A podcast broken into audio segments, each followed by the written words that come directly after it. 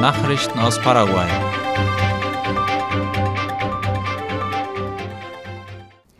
Welche Sprache wird in Paraguay am meisten gesprochen? Diese Frage hat das Nationale Statistikinstitut INE gestern anlässlich des Internationalen Tages der Muttersprache beantwortet. Demnach spricht die Mehrheit der Bevölkerung Paraguays Guarani und Spanisch, und zwar etwa 34 Prozent. Laut Ultima Hora gibt es auch Menschen, die nur eine von den beiden Sprachen beherrschen. Ausschließlich Guarani sprechen etwa 32 Prozent der Bevölkerung, rund 30 Prozent sprechen nur Spanisch. Die Zahl der Menschen, die eine andere Sprache wie Deutsch, Japanisch, Koreanisch oder Portugiesisch sprechen, liegt bei 2,4 Prozent. Die USA schicken einen Bericht über den Vizepräsidenten an die Staatsanwaltschaft. Das meldete der Staatsanwalt der Spezialeinheit zur Bekämpfung von Wirtschaftskriminalität und Korruption Osmar David Legal Troche. Er gab laut ABC Color bekannt, dass das nordamerikanische Justizministerium auf die Anfrage der Staatsanwaltschaft hin einen Bericht mit mehr Details gesendet habe.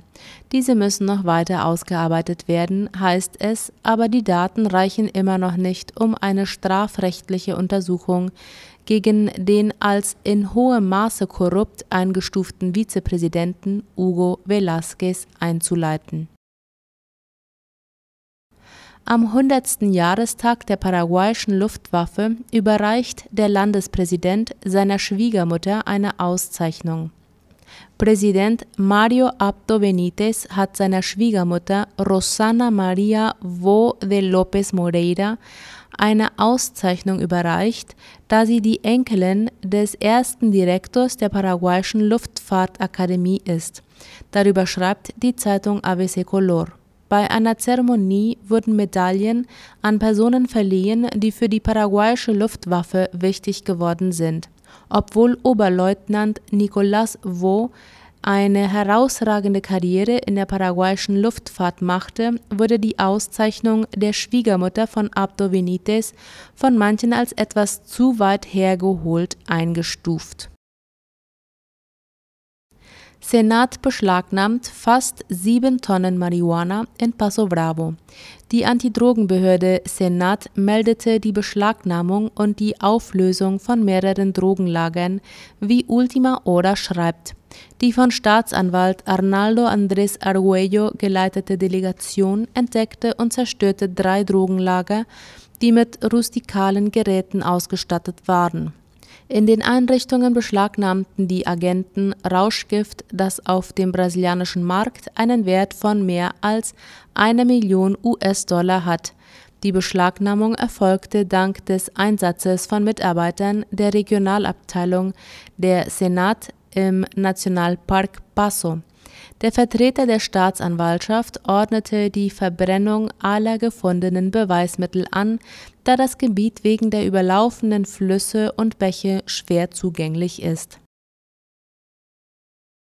Das Konsortium, das die elektronischen Fahrscheine in Asunción ausstellt, könnte den Vertrag gebrochen haben.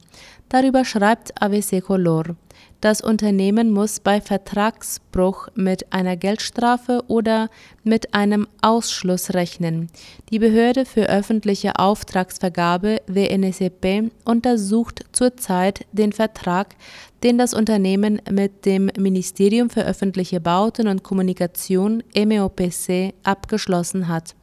Es geht konkret um das Kontroll- und Überwachungszentrum für den elektronischen Fahrscheinverkauf, das eigentlich rund um die Uhr in Betrieb sein sollte, was in Wirklichkeit aber nicht der Fall ist. Die Untersuchungen diesbezüglich laufen noch. Das OSN eröffnet heute seine diesjährige Konzertsaison.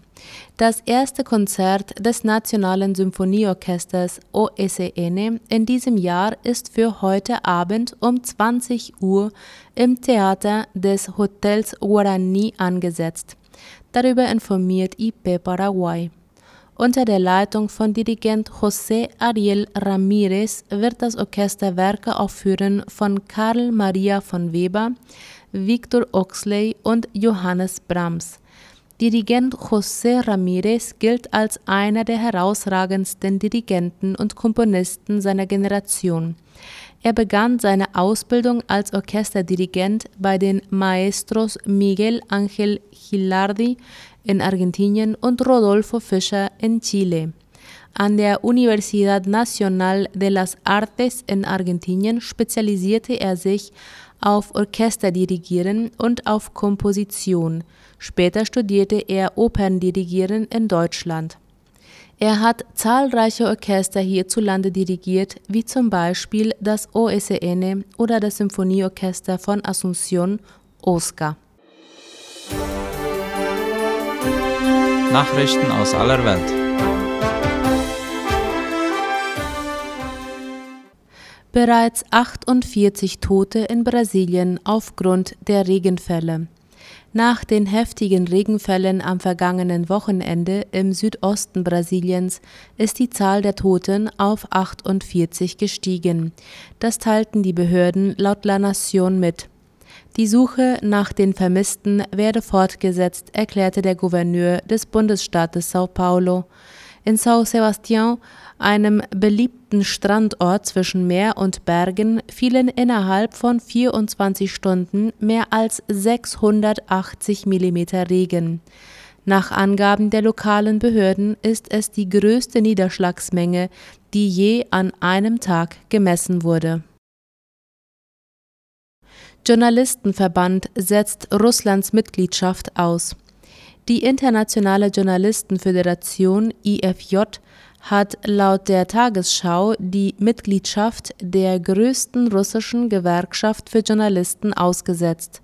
Deren Gründung von vier Zweigstellen in den annektierten ukrainischen Gebieten habe die internationale Solidarität zwischen den Schwestergewerkschaften zerstört, erklärte IFJ-Präsidentin Dominique Pradali. Die russische Gewerkschaft kritisiert laut einer Meldung der staatlichen russischen Nachrichtenagentur TASS den Schritt als Verletzung der Föderationssatzung.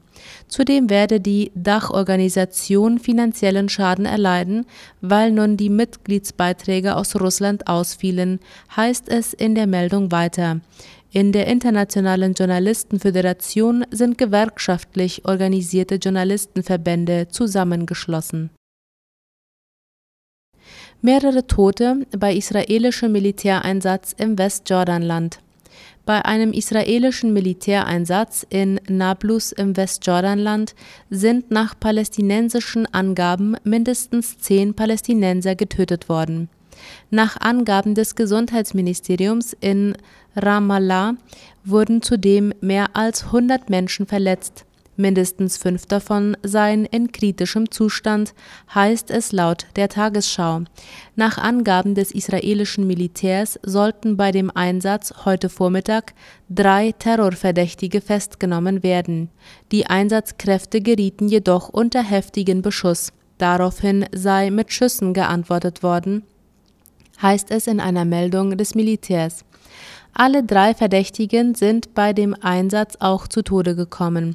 Sie sollen Anschläge geplant und teilweise ausgeführt haben. In dem Gebäude, in dem sie sich verschanzt hatten, wurden laut der Mitteilung des Militärs Munition und Waffen beschlagnahmt. In Venedig sind einige Kanäle ausgetrocknet. Die Ebbe der letzten Tage hat einige Kanäle der italienischen Stadt Venedig ausgetrocknet und den Touristen den ungewöhnlichen Anblick von Gondeln geboten, die in Schlammbänken stecken geblieben sind. Dies sei ein absolut normales Phänomen, sagte der Leiter des Zentrums für Gezeitenvorhersage in Venedig laut La Nation. Rund 70 Prozent der Niedrigwasserphänomene treten genau in dieser Zeit auf, von Januar bis Februar hieß es. Die Ebbe reiche nicht aus, um die Kanäle auszutrocknen, aber in diesem Jahr werde die Ebbe von hohem Luftdruck im Zusammenhang mit einem Hochdruckgebiet begleitet, das Regen verhinderte. Bis etwa 2008 trat dieses Phänomen jedes Jahr auf, aber damals hatte das Wasser nicht so niedrig gestanden wie in den letzten Tagen, so der Experte. 53 Vermisste nach Mineneinsturz in China. Bei dem Einsturz eines Kohlebergwerks in der nordchinesischen Region Innere Mongolei sind heute mindestens zwei Menschen ums Leben gekommen. Wie La Nation schreibt, wurden sechs Menschen verletzt und 53 werden noch vermisst. Der Unfall ereignete sich gegen 13 Uhr an einem Tagebau in der Provinz Aksa im Westen der Region, wie der staatliche chinesische Fernsehsender CCTV berichtete. Andere Medien und Regierungsstellen sprachen von einem Erdrutsch. Laut Medienangaben wurden acht Rettungsteams mit mehr als 330 Helfern zu den Bergungsarbeiten entsandt. Die innere Mongolei ist eine der wichtigsten Regionen für die Kohleförderung Chinas. Soweit die Nachrichten am Mittwoch. Ich erwarte Sie zur Wunschliedersendung heute um 19 Uhr. Auf Wiederhören.